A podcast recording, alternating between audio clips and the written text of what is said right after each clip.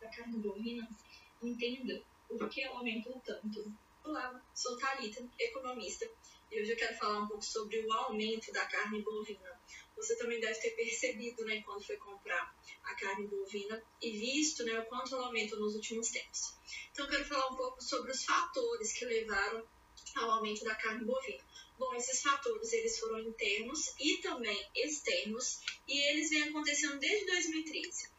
Então, entre essas razões do aumento, tem primeiro a recuperação da demanda interna pela carne bovina. Então, as pessoas começaram né, a comprar, a consumir mais carne bovina aqui dentro do país. Segundo, as secas prolongadas e o adiamento da engorda de bois. Então, lá para 2014, 2015, houve uma seca prolongada. Isso prejudicou né, aí, é, a produção do boi. E aí, com a menor oferta, o preço aumentou. Né? Como havia o adiamento da engorda dos bois, o que os produtores resolveram fazer? Eles resolveram matar as vacas.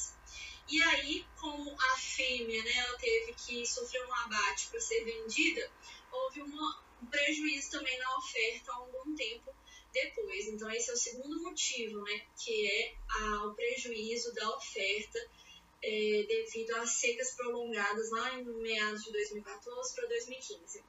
O terceiro motivo né, do aumento do preço da carne bovina é o grande volume de exportações para a China. Por quê? Houve a peste suína lá na China e grande parte dos 450 milhões de porcos que existiam lá na China, eles precisaram ser sacrificados. E os chineses decidiram importar carne bovina. Né? E eles, com essa demanda maior, eles resolveram pagar 15% acima do preço de mercado. E o Brasil foi um grande exportador para a China. E com o surto agora da Covid-19, a China ela vem encontrando dificuldades para o repovoamento do seu rebanho suíno, né? vejo que houve um, uma, um sacrifício muito grande né, de muitos animais por causa da peste suína. É, Estima-se que o Brasil ele vai continuar sendo né, é, o maior exportador mundial de carnes de aves e vai ser o segundo maior exportador de carne bovina.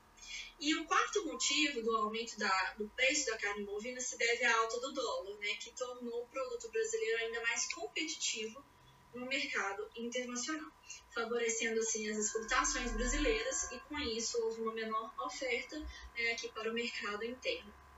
Quais são as expectativas né, para o futuro? Então nós não temos expectativa nenhuma de haver queda no preço do bovino, pelo menos aí no primeiro semestre de 2021, já que a China é o principal destino da carne brasileira hoje, respondendo a uma média de 20, 26% do total exportado para o país. Espero que você tenha gostado desse vídeo e se você atua neste mercado e tem alguma dúvida, entre em contato comigo. Eu vou ter o prazer de conversar com você sobre isso.